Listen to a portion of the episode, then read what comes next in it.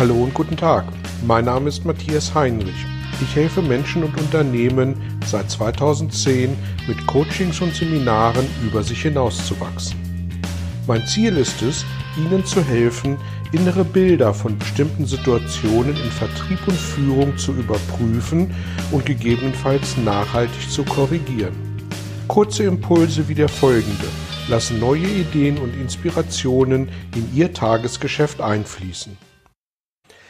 Ja, herzlich willkommen zu einem äh, neuen Bejean-Impuls. Heute geht es um das Thema Lob für Führungskräfte, beziehungsweise woran äh, merken Führungskräfte, dass sie äh, gut äh, führen und dass sie auf dem richtigen Weg sind, ähm, auch außerhalb von typischen Zielerreichungsmerkmalen.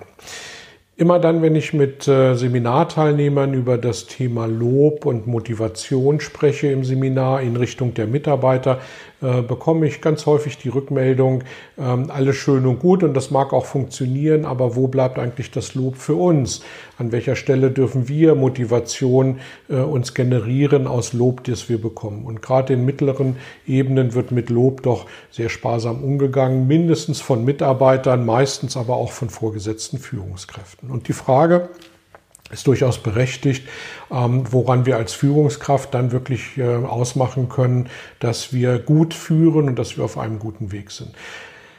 Lassen Sie mich äh, mit einer Behauptung ähm, in dieses Thema einführen. Und äh, die Behauptung lautet, ähm, an positiven Rückmeldungen und an positiven Verbesserungspotenzialen unserer Mitarbeiter merken wir, ob wir auf einem guten Weg sind. Was meine ich damit?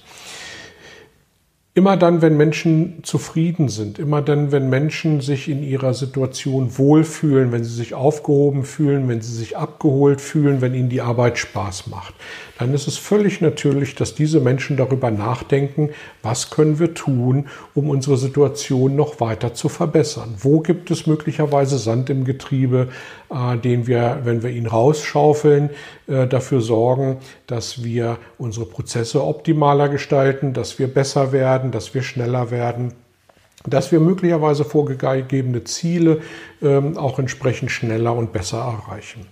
Und äh, wer könnte das besser tun als tatsächlich unsere Mitarbeiter, die in ihrem Tagesgeschäft stecken und die genau wissen, welcher Sand an welcher Stelle im Getriebe zu Verlangsamung und zum Ausbremsen führt.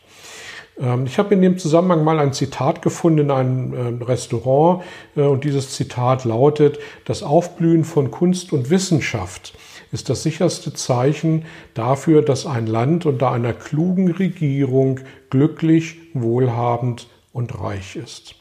Und äh, das, was dieses Zitat für mich aussagt, ist, dass ähm, alles das, was über das Erreichen von Grundbedürfnissen hinausgeht, also Kunst und Wissenschaft, ähm, dass das nur in einem Umfeld gedeihen kann, wo genau die Grundbedürfnisse schon mal abgedeckt sind, wo sich die Menschen wohlfühlen, wo sie das Gefühl haben, aufgehoben zu sein, wo sie das Gefühl haben, wertgeschätzt zu werden. Und deswegen glaube ich, dass es tatsächlich ein ganz, ganz sicheres Zeichen für eine Führungskraft ist, wenn Verbesserungspotenziale auf den Tisch kommen, dass diese Führungskraft einen guten Job macht.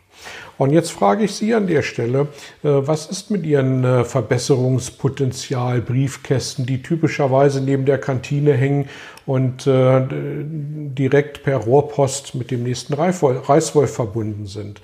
Wie gehen Sie damit um, wenn Mitarbeiter Ideen liefern, Verbesserungspotenziale liefern? Werden die naja, ungnädig in den nächsten Mülleimer geworfen, werden die dankend aufgenommen, werden die einmal im Monat äh, entsprechend ans ganze Unternehmen publiziert, sodass eine Motivation daraus entsteht, sich an der Stelle weiter Gedanken zu machen.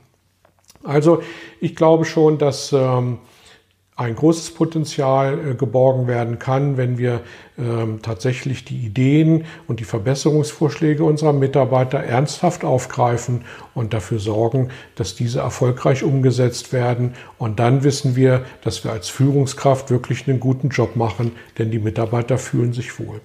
In diesem Sinne freue ich mich auf den Austausch mit Ihnen dazu, auf Ihre Erfahrungen an der Stelle gerne über die sozialen Medien, per E-Mail oder auch im Telefonat. Ihnen bis dahin eine gute Zeit.